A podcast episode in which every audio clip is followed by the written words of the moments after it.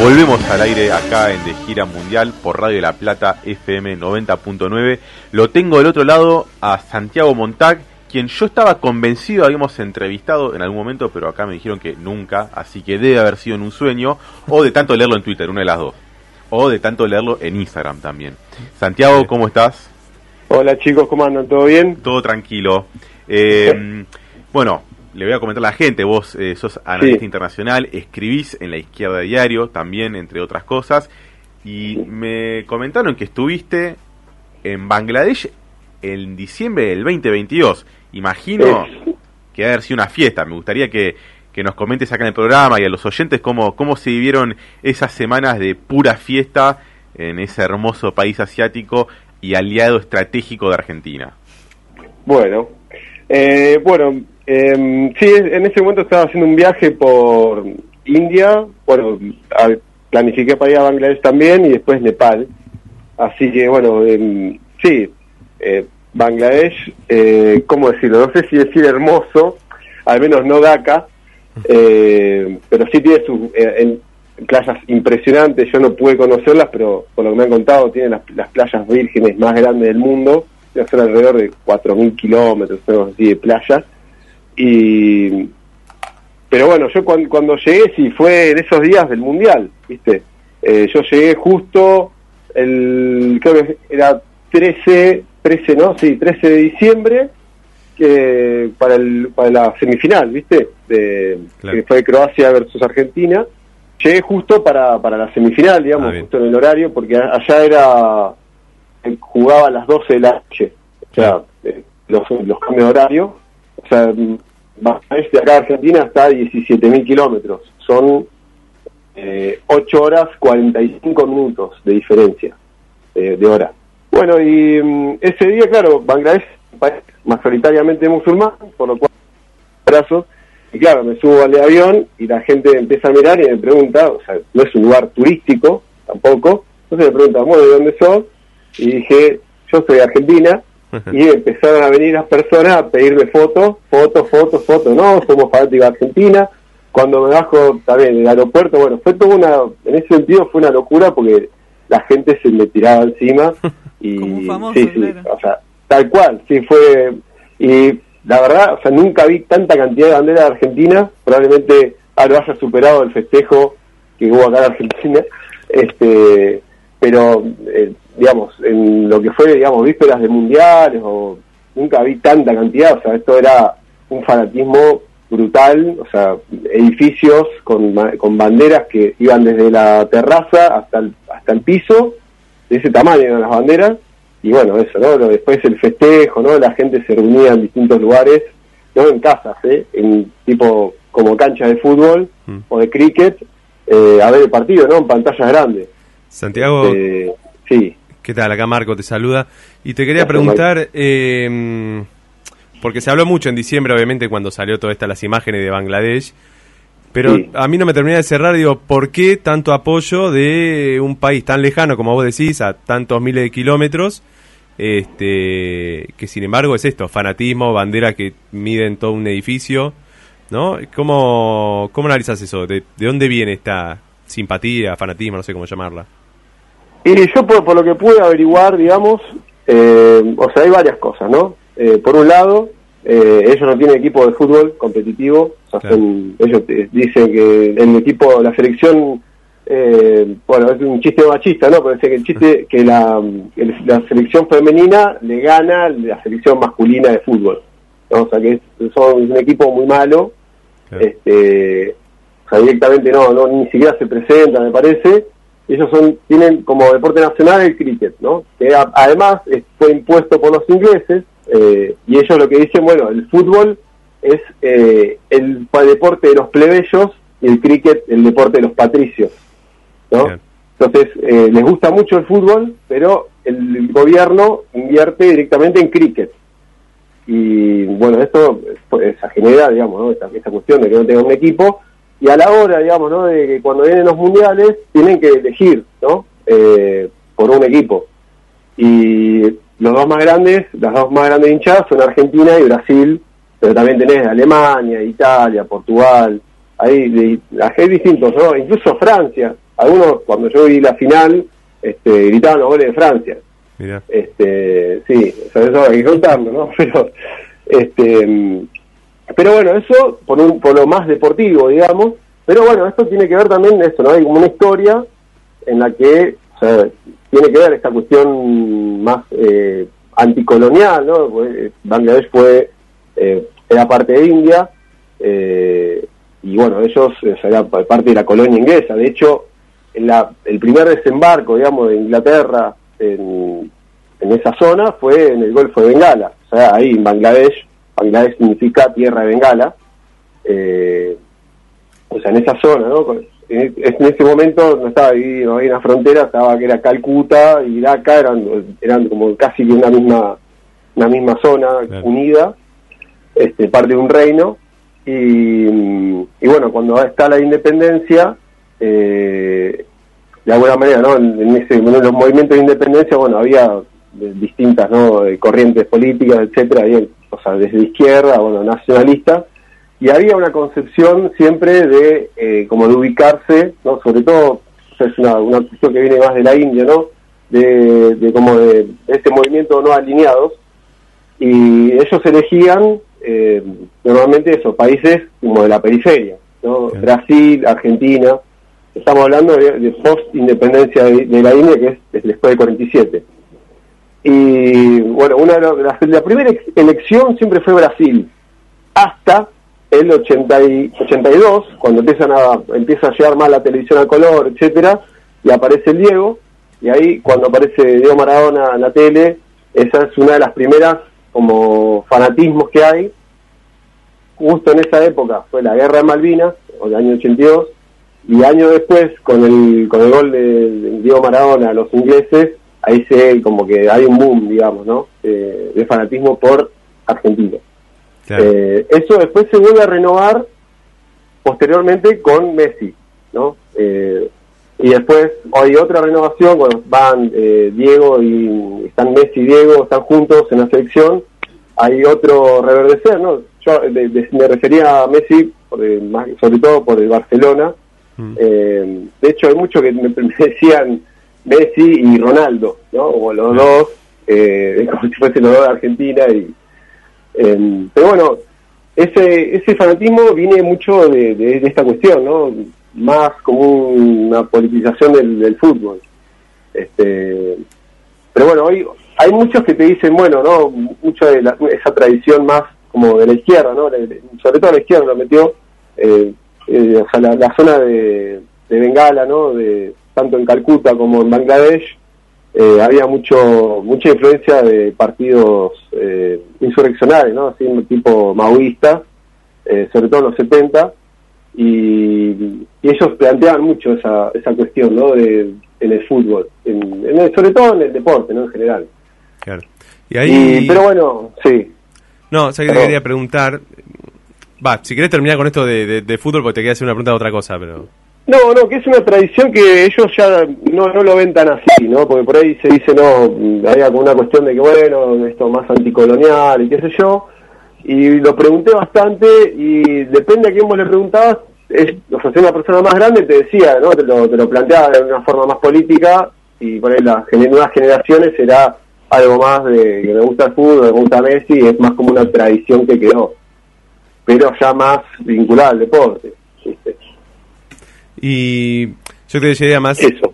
Está bien, te quería llevar un poco más a, en términos generales del país. Vos decías, bueno, Dhaka no es una ciudad muy linda, lo tiraste así al pasar. Y Bangladesh es un país, digamos, si se quiere, lo que yo conozco desde acá, es conocido por ser el lugar en el cual se fabrica mucha de la ropa que después venden las grandes marcas deportivas como Nike y Adidas y hasta de digamos, las grandes cadenas de, de, moda tipo H&M, Zara, todo ese tipo de cuestiones, ¿no? Eh, no sé si vos ahí estuviste viendo un poco esta cuestión de, cómo se produce. He visto videos donde se ve una contaminación fatal, de, que no sé, niños que trabajan en este tipo de, industria. Sí, e, eso es lo que tiene Bangladesh en ese sentido. Es, bueno, sobre todo Dhaka, ¿no? que es la capital, viven en, la capital y alrededores cerca de 30 millones de personas, con un nivel de hacinamiento impresionante. Eh, bueno, hay, hay varios ríos aparte que, cruzan por la, por la ciudad. Uno es el Buriganga, que es el principal, eh, viene del Himalaya, y arrastra algo así como 60.000 metros cúbicos de basura por año. Es oh. una guarangada, es uno de los más este, contaminados del mundo. Eh, de hecho, bueno, el aire también está muy contaminado. Y bueno, hay una cifra que es impresionante, que son 15.000 personas por año que mueren por, eh, o sea, prematuramente por, por, estos problemas de contaminación del aire. Eh, o sea, lo que tiene que el aire, ellos tienen muchísimo déficit de, energético, o sea, no, no producen su propia energía de alguna manera. Eh, hecho, por una cuestión de que han privatizado absolutamente todo también. Eh, esto tiene que ver con también dictaduras, eh, algo así como desde el 75 hasta el 90 estuvieron en, dictadura, después tuvieron otra dictadura más en el 2006 eh, y en los gobiernos que, o sea, que sean, que, están, sobre todo están ahora en el mismo gobierno ahora en el poder, hay dos partidos, ¿no? Uno es la, Liga Wami, el otro es eh, el Partido Nacional de Bangladesh. Son como dos familias que se pelean todo el tiempo por el poder y ambos de alguna manera tienen el mismo programa político y este, así neoliberal, o sea, privatizaciones, etcétera. Eh, y bueno, eso hizo que eh, durante décadas haya destrucción del medio ambiente, destrucción bueno, de, los derechos laborales, o sea, que es, una de las cuestiones de por qué todas las empresas eh, así textiles se ubican en Bangladesh, tiene que ver con esta cuestión de que la principal ventaja comparativa de Bangladesh es que tienen un salario muy bajo, o sea, alrededor de, por ejemplo, bueno, los trabajadores textiles están alrededor de 60, 70 dólares por mes, el resto de los trabajadores está para abajo. Eh, no es que son los más pagos, los mejores pagos, pero es como el, si se quiere, como jugador global, Bangladesh está ubicado a través de los eh, los textiles, ¿no? Los eh, los garments. Claro. Y bueno, pero sin embargo, bueno, es el tercer productor de, de textiles, es el 6% de la producción mundial. La primera es, eh, es China y la segunda la Unión Europea pero China por mucho más, está como 40%, una cosa así, está mucho más alto. Sin embargo, lo que está recibiendo Bangladesh son estas deslocalizaciones de, empresas que no van para China, porque ya el, salario aumentó bastante, y se van para el lado de Bangladesh. Eh, pero bueno, lo que tiene que, o sea, una, destrucción ambiental, o sea, las condiciones, yo lo, vi en vivo, pero no porque, o sea, por un lado lo busqué, quería ir a verlo, y otra porque te metías en un edificio a comprar algo, una oficina o algo, y miraba por un costado, había este, todo un galpón gigante con gente este, amontonada y con las máquinas de coser. Claro. Así, casi en el medio de la calle. Sí, las, condiciones laborales, digamos, no serían las más óptimas. Sí, sí. Era como, me fui, viste, a una, como una autopista, como si dijera General Paz, y a los costados todos los edificios, ¿no? De, de textiles y otro y otras fábricas, ¿no? Y en el medio, bueno, ahí fui a visitar, por ejemplo, la, el emblema, ¿no? Así de los últimos años, que es lo que saltó, ¿no? La ficha de lo que estaba pasando ahí. Eh, lo brutal fue, no sé si se acuerdan, en 2013, el derrumbe del edificio de Rana Plaza, donde estaban trabajando unas 4.000 personas y, bueno, murieron más de mil, hay más de mil desaparecidos, 2.000 heridos. Claro, fue un, un este, edificio, se vino abajo. se vino abajo con bueno la mayoría son mujeres esa es uno de los datos más importantes es que eh, la mayor parte de la clase trabajadora textil de Bangladesh es, femenina este y también eso no cobran muy muy poco es, eh, y es brutal. Eh, algo así creo que estaban convertidos en lo que es la moneda ahí son eran 20.000 o 30.000 tacas que es no es nada. Son sí 70 o menos menos de 70 dólares por mes. Es muy poco. Eh, y yo bueno, mis compañeros, la, gente con la que estaba ahí, este, me decían que era un dinero que ellos eran estudiantes, ¿no? Clase media, pero dice, no, eh, con eso nosotros no, ni nosotros vivimos, y nosotros tenemos ciertas facilidades dentro de la universidad y todo, este, bueno, con, con eso la gente tiene que mantener familias. Y bueno, y ahí para abajo, o sea, había, hay gente que trabajan, por ejemplo, en, em, en los campos de té, o sea, tienen condiciones semi-esclavas, ¿no? cobran menos, o sea, hubo, sí, menos de dos dólares por mes, y bueno, esos días que estuve yo hubo huelgas eh, luchando por dos dólares, por mes no, perdón, por, por, por día, dos dólares por día. y en este contexto que Argentina volvió a abrir su embajada, ¿Lo ves como una buena oportunidad o te parece más algo marketinero? Va a decir, bueno, aprovechamos la, eh, digamos, el em, nos envalentonamos con el mundial, eh, qué sé yo, se hizo mucha campaña por redes y, le damos para adelante.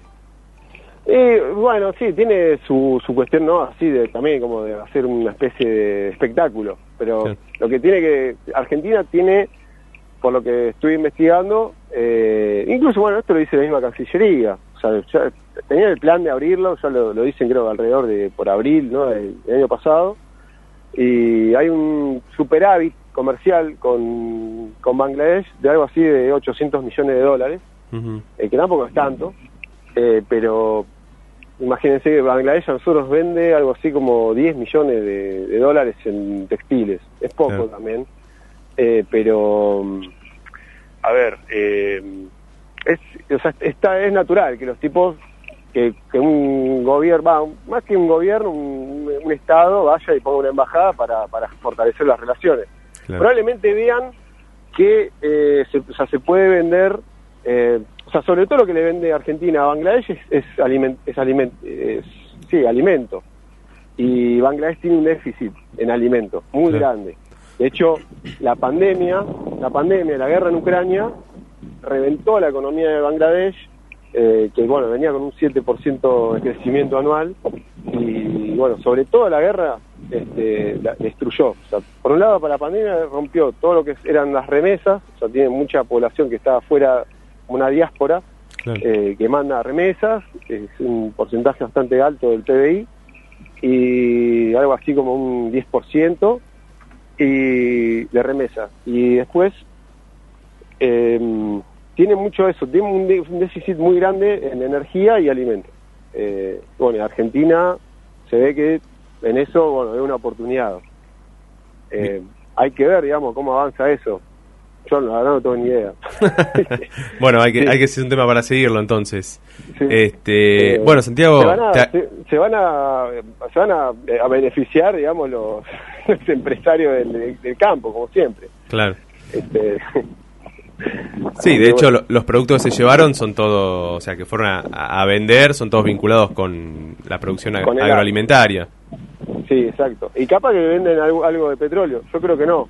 Pero en ese sentido Bangladesh, viste, no, tomó una posición, por ejemplo, con respecto a la guerra en Ucrania, se abstuvo, ¿no? Porque tiene relaciones con China, con Estados Unidos, con Rusia, está, está, metido en todo Bangladesh. Pero también tiene que ver con una cuestión de que tienen una economía totalmente devastada. O sea, tratan como de, bueno, agarrar de donde pueden. Bien. Eh, pero bueno. Bien, bueno, Santiago, te agradecemos un montón este tiempo. Queda la invitación para la próxima, cuando puedas, obviamente estás más que invitado al estudio para que vengas acá a charlar por ahí más largo y tendido. Este, pero bueno, te agradecemos y un montón, muy interesante, así que la próxima este, hablaremos un poco más sobre este y otros viajes. Eh, hay un par de crónicas muy buenas que la estuve leyendo eh, estos últimos días de Santiago en Bangladesh que están en la izquierda diario y en la tinta, así que para quien le interese lo puede también este, ir a leer. Eh, así que bueno, Santiago, muchas gracias y seguiremos en contacto. Dale, felicitaciones por el primer programa. Bueno, gracias. Un abrazo grande. Chao, chao. Bueno, ahí pasaba Santiago Montag, este, hablando un poquito de Bangladesh.